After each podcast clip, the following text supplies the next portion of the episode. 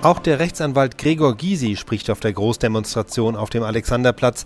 Gysi gehört der SED an, hat sich aber in den vergangenen Wochen als Anwalt für die Zulassung des oppositionellen Neuen Forums eingesetzt. Darüber spricht er auch jetzt.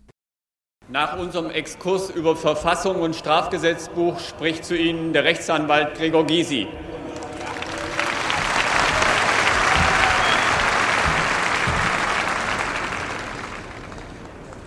Liebe Freunde, ich spreche eigentlich frei. Ich habe es mir diesmal aufgeschrieben, damit ich auch danach noch weiß, was ich gesagt habe.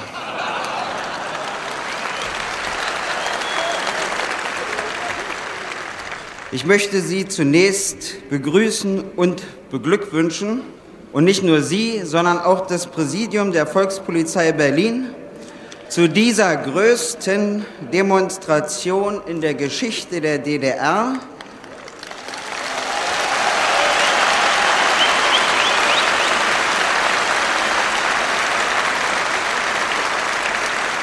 Die, Sie, Sie nehmen mir ja meine kurze Redezeit, äh, die als erste nicht von oben, sondern von unten organisiert aber auf dem Rechtsweg beantragt und genehmigt worden ist. Ich hoffe sehr, dass diese Demonstration gewaltfrei bleibt und dadurch ein Stück gewonnene Kultur wird.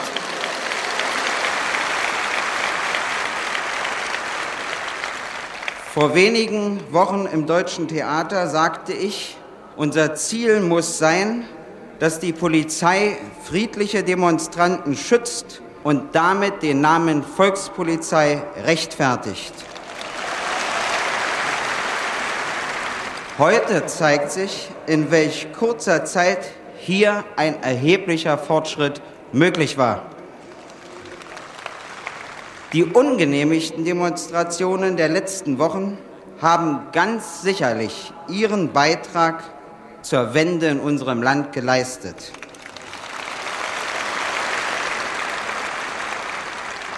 Und wir werden uns hoffentlich an rechtlich genehmigte und geschützte Demonstrationen als Ausdruck politischer Kultur gewöhnen müssen.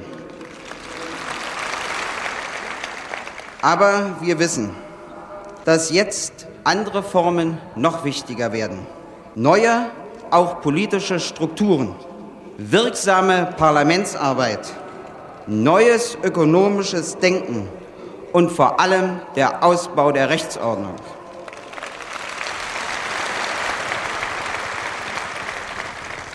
Sie haben gerade zwei Artikel der Verfassung und einige Paragraphen des Strafgesetzbuches gehört. Alles Paragraphen aus den Kapiteln Staatsverbrechen, und Straftaten gegen die staatliche Sicherheit. Vielleicht verstehen jetzt einige besser, weshalb die Rechtsanwälte in ihrer leider vom ADN nicht vollständig, aber doch in wesentlichen Teilen veröffentlichten Erklärung ein neues Strafrecht und vor allem die Überarbeitung dieser beiden Kapitel gefordert haben.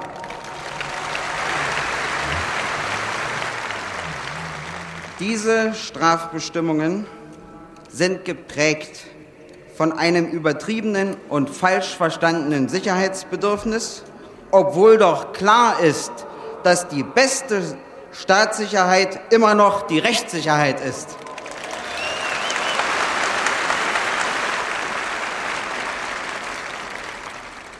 Die Verfassung selbst ist gut, obwohl auch sie entwickelt werden kann.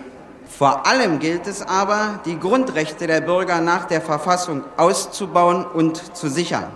Kein Gemeinwesen kommt gegenwärtig ohne Staat aus. Auch wir brauchen den Staat und die Staatsautorität. Und niemand kann ein Interesse daran haben, dass die glücklicherweise geringe Kriminalitätsrate in der DDR steigt.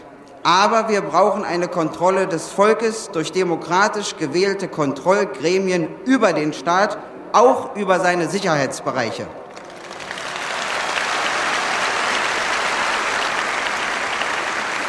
Jeder macht Missbrauch muss ausgeschlossen oder doch zumindest streng geahndet werden.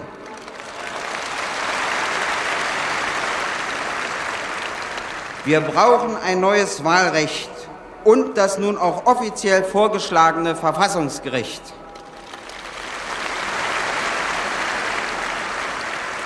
Und wir brauchen mehr Rechtsanwälte. Meine Bitte an den Magistrat von Berlin.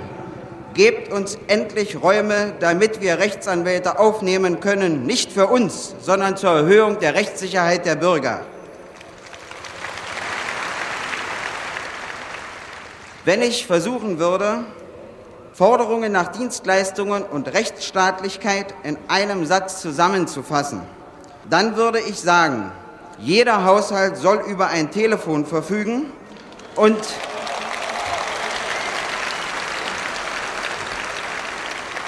Und die Bemerkung, das möchte ich dir lieber nicht am Telefon sagen, sollte für immer der Geschichte angehören.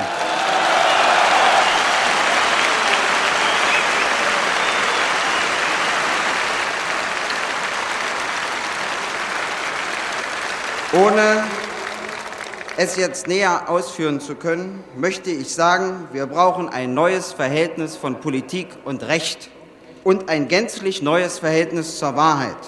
Und die Frage der Zulassung des neuen Forums sollte zügigst und rechtsstaatlich entschieden werden.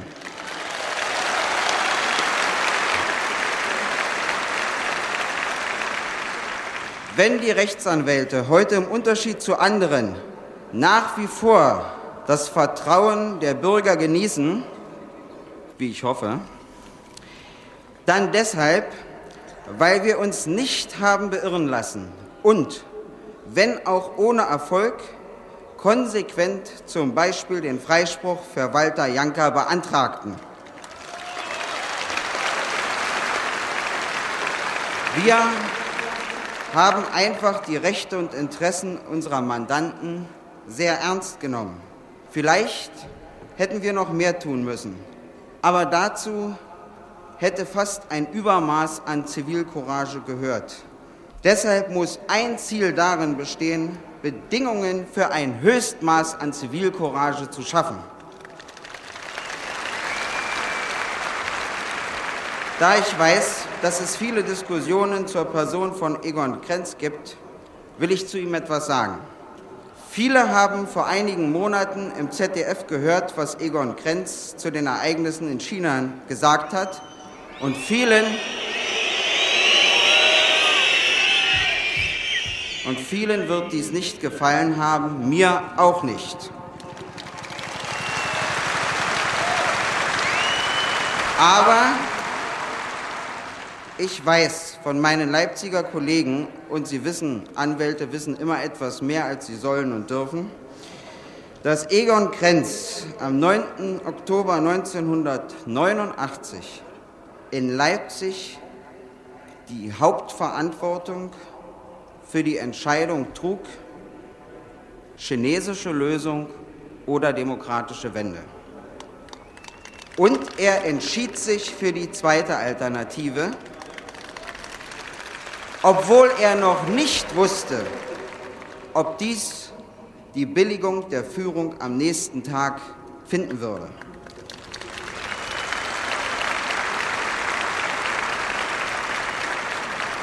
Damit hat er einen Beitrag zur Rettung dieses Landes geleistet.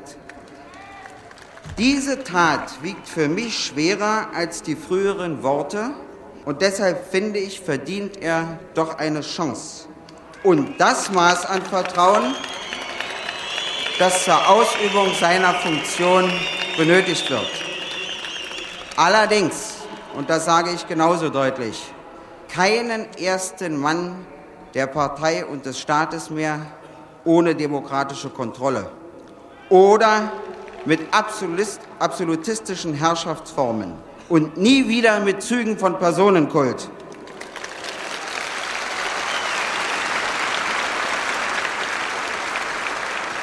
Und zeitliche Befristungen, wie vorgeschlagen, von solchen Funktionen brauchen wir ebenso wie umgekehrt den Richter auf Lebenszeit. Ich bin und ich weiß, da bin ich mit vielen nicht einig, für die führende Rolle der Partei, aber ganz und gar gegen ihre Alleinherrschaft. Sie ist meines Erachtens ökonomisch durch das Volkseigentum bedingt. Aber die verfassungsrechtliche Verankerung, wenn sie dann überhaupt sein muss, ist viel weniger als die halbe Miete. Entscheidend ist, dass sie täglich politisch und ethisch gerechtfertigt wird. Die Partei selbst muss sich erneuern. Wir haben keine ordentlichen Zeiten und können deshalb auch nicht auf den ordentlichen Parteitag warten.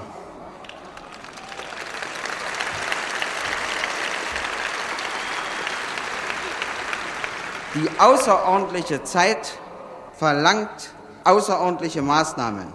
Noch einen Satz zu unserer Sprache.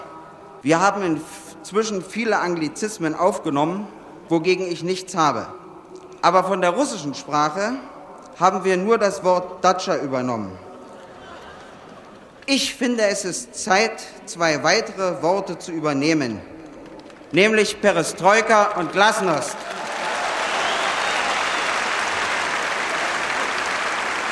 Und nur, wenn wir dies auch inhaltlich vollziehen, wird es uns gelingen, die Begriffe DDR, Sozialismus, Humanismus, Demokratie und Rechtsstaatlichkeit zu einer untrennbaren Einheit zu verschmelzen. Vielen Dank.